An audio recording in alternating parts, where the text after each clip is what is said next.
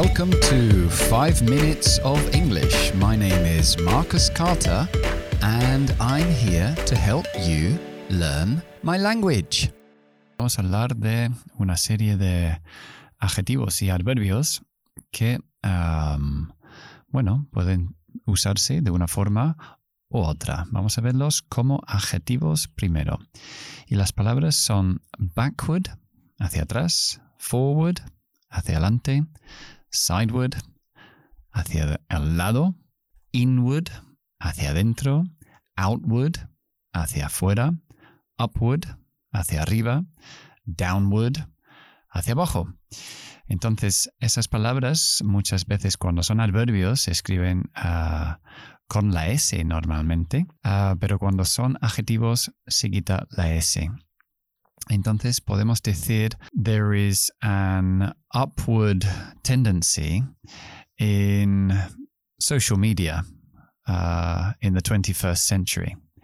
Hay una tendencia hacia arriba en las redes sociales en el siglo XXI. Upward tendency.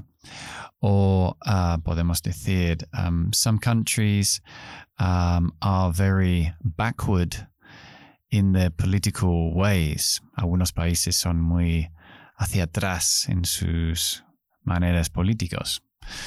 Okay.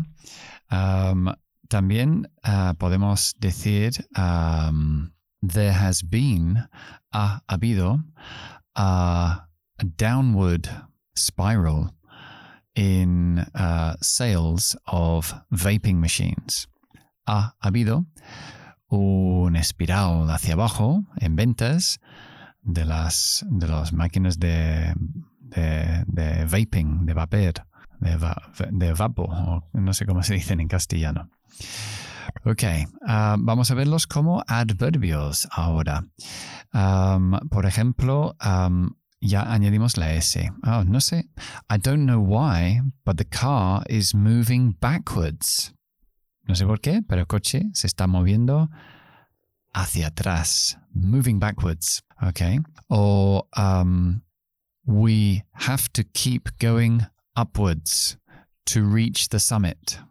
Tenemos que seguir moviéndonos hacia arriba para alcanzar eh, la cima. We have to keep going, recuerda, keep, ing después, keep going upwards to reach the summit. Ok, y ya que estamos con estas palabras, esto es hacia atrás, hacia adelante, hacia arriba, hacia los lados, hacia adentro, algo así, pues, bueno, los que me estáis viendo en Instagram, porque el estómago puedes decir que crece outwards cuando comes mucho y inwards cuando no has comido. la palabra hacia solo um, cambia la pronunciación. Ya no es outwoods, for woods, upwards, sino towards. Usamos la O larga, la O que es como una C al revés con dos puntos. Towards. So, we are traveling towards Madrid. Estamos viajando hacia Madrid, towards Madrid.